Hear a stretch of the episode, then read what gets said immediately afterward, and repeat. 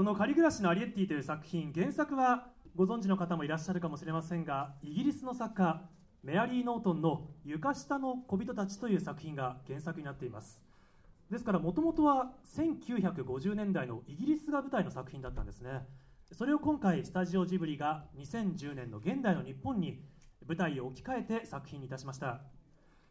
そして宮崎駿監督が今回は企画と脚本を担当。そして監督としましては新人監督ジブリ最年少の米林弘正監督が今回新人監督として演出したことでまた話題にもなりました、まあ、スタジオジブリとしましては、まあ、新たなスタートを切ったそんな作品と言えるかもしれません。さあでは準備が整いましたのでお迎えしましょう。今回の仮暮らしのアリエッティキャストスタッフの皆さんです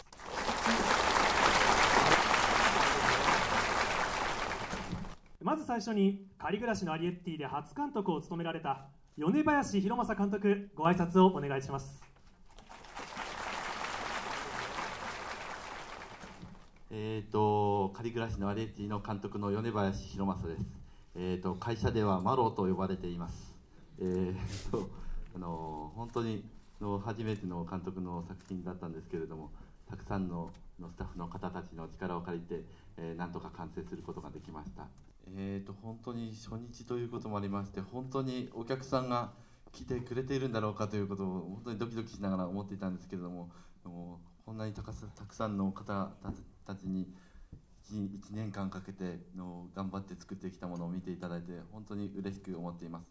えーと、この物語の中で登場人物というのはその床下に3人と床下に床上に3人プラス1人とものすごくあの登場人物は少ないんですけれども、えー、そういう中でののその存在感のあるの演技ができたというような方に今回来てくださいました。キャストの方たちの力だったというふうに思っています。本当にありがとうございます、えーと、それからあの今日たくさんの方たちにてもらいましたことを本当に嬉しく思っています。ありがとうございました。ありがとうございました。続いて主人公の元気な小人アリエッティを演じられた志田未来さんご挨拶お願いします。アリエッティの声をやらせていただきました志田未来です、えー、私は今回が声のお仕事というのは初めてだったのでとても緊張していて不安でいっぱいだったのですがあの現場ではスタッフの皆様やあの神木君に「大丈夫だよ」と声をかけていただきながらあのなんとか無事に終えることができました。私はこの毎日を一生懸命生きているアリエッテ一家を見て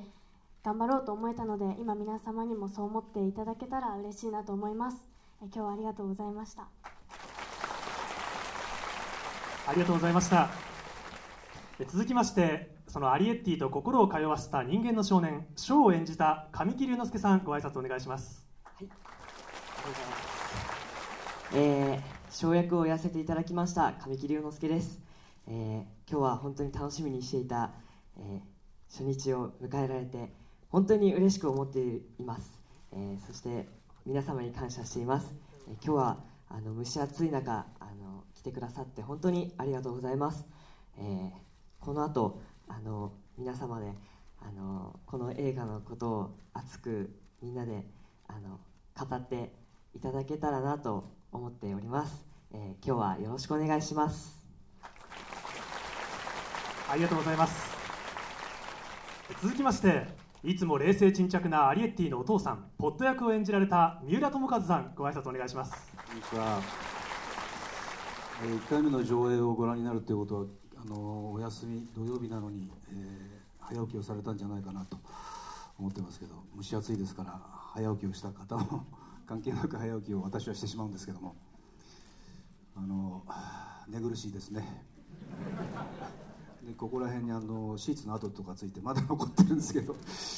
えー、なんていうことを思いながら今日新聞をいくつか見ててその表の中に、えー、ジブリにしては珍しく父親と娘の絆みたいなものが描かれているというふうに書いてありましてああそういう見方もあるのかなと思いつつ、えー、出かけてきました。今日はどうもありがとうございます。ありがとうございました、えー、続きましてちょっとコミカルなアリエッティのお母さんホミリー役を演じられました大竹しのぶさんですが今日がお誕生日ということでおめでとうございます。ありがとうございます。ご挨拶ぜひお願いしますありがとうございます。急に言われても。申し訳ございませんはいちょっと すみません、そうなんですよ。ハッピーバースデーとか言って。ほんありがとうございます。えっ、と、本当に、えっ、と、嬉しいです。えー今日はお金を1800円も払って見に来てくださってありがとうございます。私は2人の子供を本当にジブリの映画をみ一緒に見ながら育ってあげました。本当にセリフも全部覚えてるぐらい大好きで。そしてその私がこんな今度作る側に回ることができて嬉しいです。ありがとうございました。そしてアリエッティがカリグラス家の家主を女性の貞子を演じました竹下恵子さんよろしくお願いします。皆さんこんにちは、えー、3連休の初日にようこそお運びくださいました、え私もあの忍さんのご家庭と同じように私もとてもジブリの作品が好きで、えー子どもたちと一緒に、えー私が大好きな作品は当然子どもたちはまだ生まれてなかったんですけどそんな作品も一緒に見ながら、えー今日まで来ましたので、え仕事をしていて今回このとても素敵なアリエッティに参加をさせていただいてとっても嬉しかったし家族も嬉しかったしちょっと、えー株が上がったようです。あの貞子さんは、えー翔くんを預かるまああのおばあさん的な立場なんですけれどでも少女の気持ちを持っている可愛らしいところもある貞子さんです、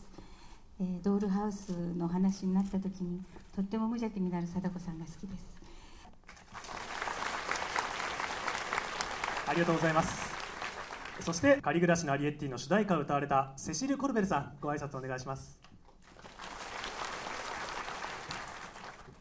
Euh, J'aurais jamais pensé avoir autant d'émotions aujourd'hui. J'ai déjà vu le film, mais aujourd'hui c'est c'est la sortie officielle et je pensais pas que ça me ferait aussi chaud au cœur. Donc je suis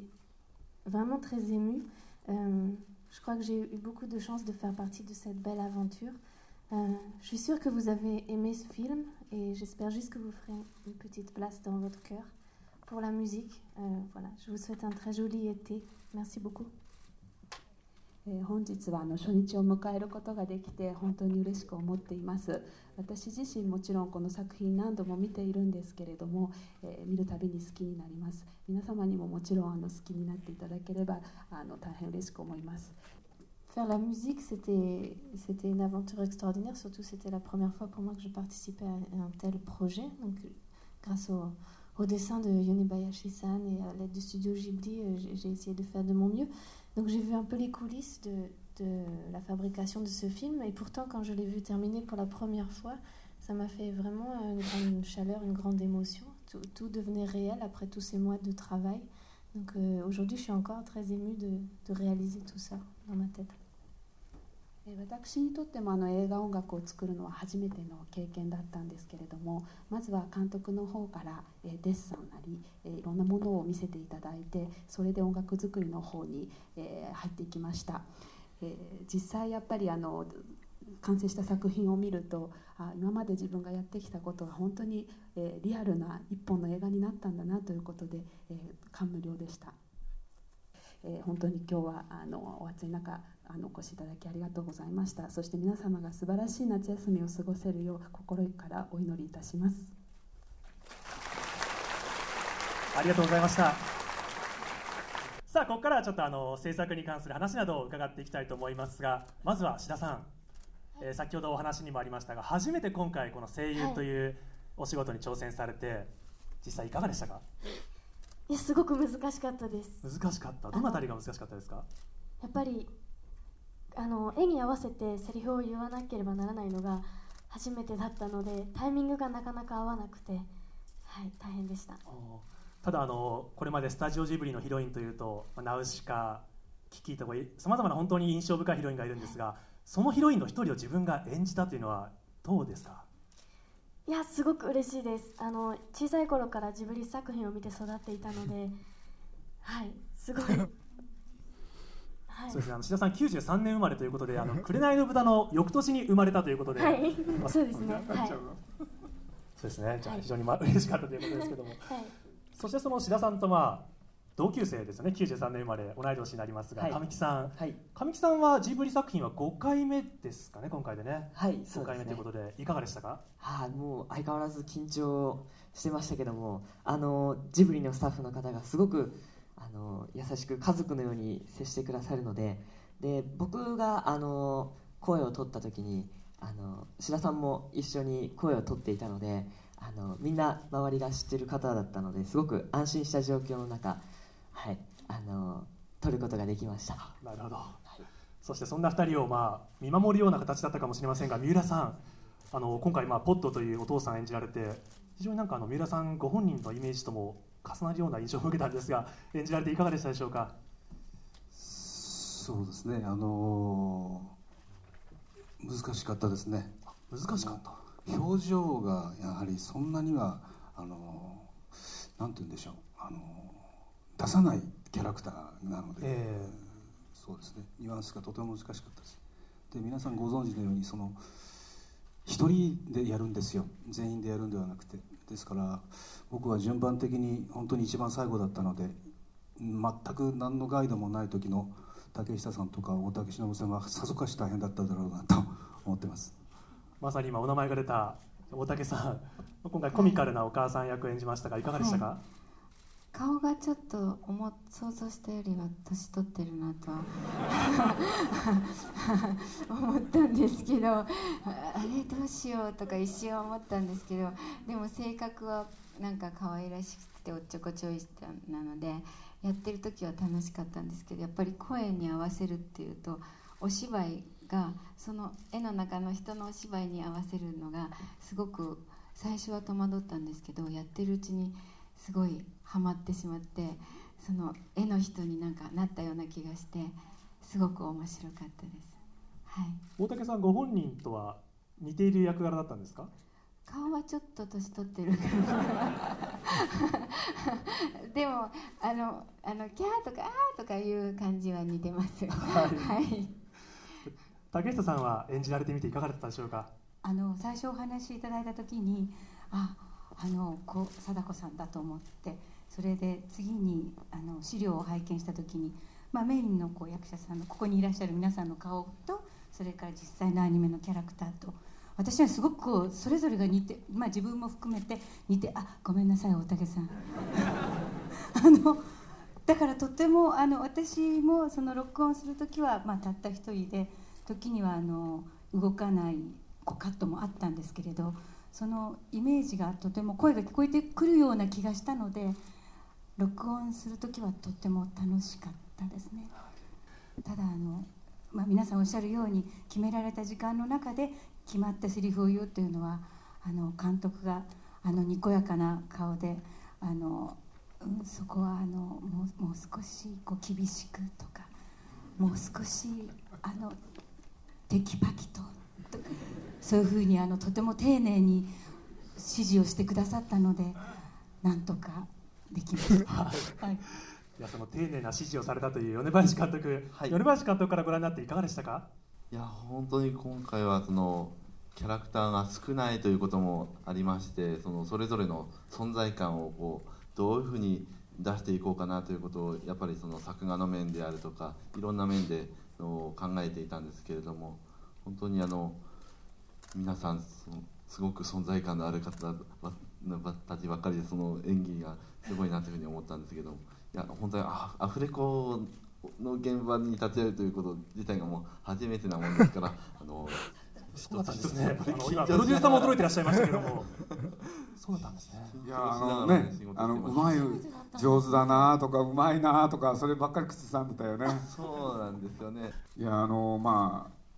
ああのどのキャラクターにねあのあの誰に声を当てていただくかってことで、まあ、僕も一緒になってあのマロを中心に考えていったんでこれでこの人ならやっていただけるだろうちゃんとやっていただけるだろうそれをあのこちらで考えたつもりだったんで本当に声をねそれぞれ出していただいた時に「あアリエッティになった」っつって「あこれ本当に翔くんのあホミリー本当にお母さんだ」っつってはい。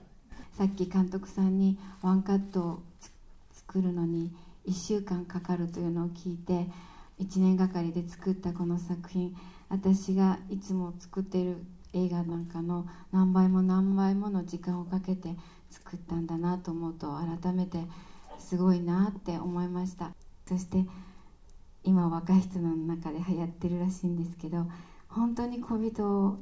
がいるのかもしれないっていうのを、えーと、本当に目に見えないけれども信じられるものがそこにあるっていうのをいつも教えてくれるあのこんな綺麗な風景のところって一体どこなんだろうってこの映画を見た時に思ったんですけどもしかしたら自分のすぐそばにあるのかもしれないって思えて、えそんな映画を作ってくれたスタッフのみんなにあのありがとうって言いたいです。そして見てくれたみんなに本当にありがとうございました。ありがとうございました。あのこの場に宮崎駿がいないもんですからえ言っちゃいます。内緒ですけどね。あのポニョを超えたいんですよ観客動員。あれこれ絶対書かないでくださいね。あのそのためには皆さんの本当にねあのもしね見ていただいて本当にいいなと思われたら一人でも多くの方にねあの見ようよって言っていただけたらこの僕の夢,、ね、あの夢が実現できますので皆さんよろしくお願いします。本日はありがとうございます。では本当にどうもありがとうございました。